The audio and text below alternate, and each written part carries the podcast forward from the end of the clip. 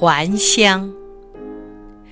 今夜的风中，似乎充满了和声。松涛、萤火虫、水电站的灯光，都在提示一个遥远的梦。记忆如不堪重负的小木桥，架在时间的河岸上。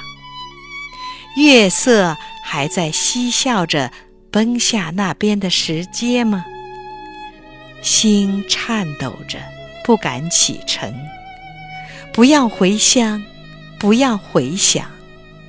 流浪的双足已经疲倦，把头靠在群山的肩上，仿佛已走了很远很远。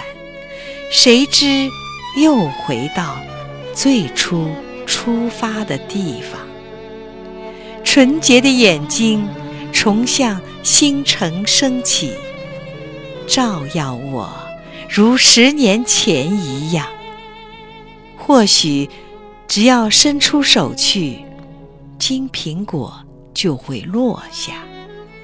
血液的瀑布，使灵魂像起了大火般雪亮。这不是真的，不是真的。青春的背影正穿过呼唤的密林，走向遗忘。